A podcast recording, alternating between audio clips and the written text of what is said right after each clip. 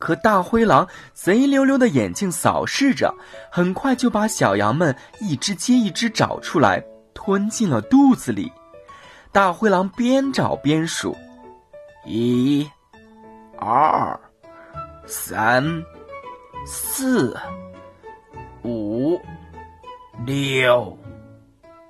哎，第七只小羊怎么不见了？大灰狼找呀找。最后，把目光锁定在了挂钟上。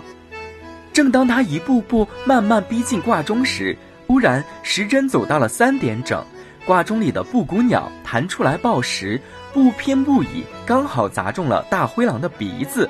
大灰狼痛得捂住鼻子，马上跑出了小羊家。挂钟里的羊小妹不敢发出声音，就这么等啊等，等啊等，终于等到妈妈回来了。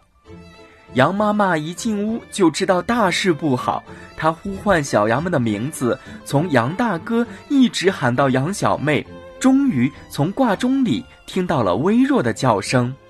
羊妈妈马上把羊小妹从挂钟里抱出来，紧紧抱在怀里，听她讲述大灰狼吃掉六只小羊的经过。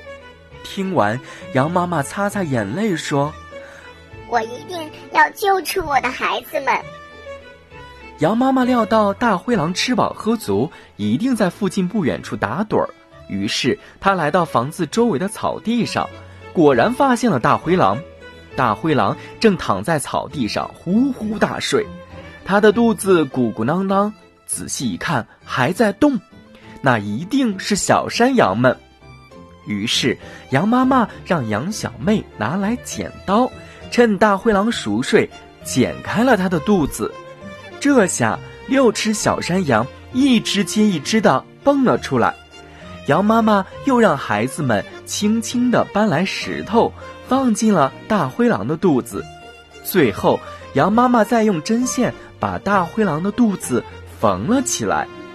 不一会儿，大灰狼醒了过来，满肚子的石头让他口渴的要命。他摇摇晃晃向井边走去，自言自语道。这几只小山羊可真沉，我都快走不动了。大灰狼走到井边，弯下腰去喝水。这时，石头的重量让他的身子猛地向前一倾，只听“扑通”一声，大灰狼掉进了井里，淹死了。不远处，目睹这一切的羊妈妈和小山羊们高兴地欢呼起来，他们手拉着手。走回温馨的小屋，准备用一顿美味的晚餐庆祝一家人的团聚。故事的最后，月亮先生要给所有的小朋友一个提醒：平时生活中不要轻易使用锋利的剪刀哦。如果需要使用，一定要告诉爸爸妈妈或者身边的大人。故事中使用剪刀的情节是完全虚构的，千万不要在现实生活中这样做哦。要是你还想和月亮先生更近距离的沟通，还可以在专辑详情页中找到月亮先生的微信号码。好了，好听的故事又要开始了，你准备好了吗？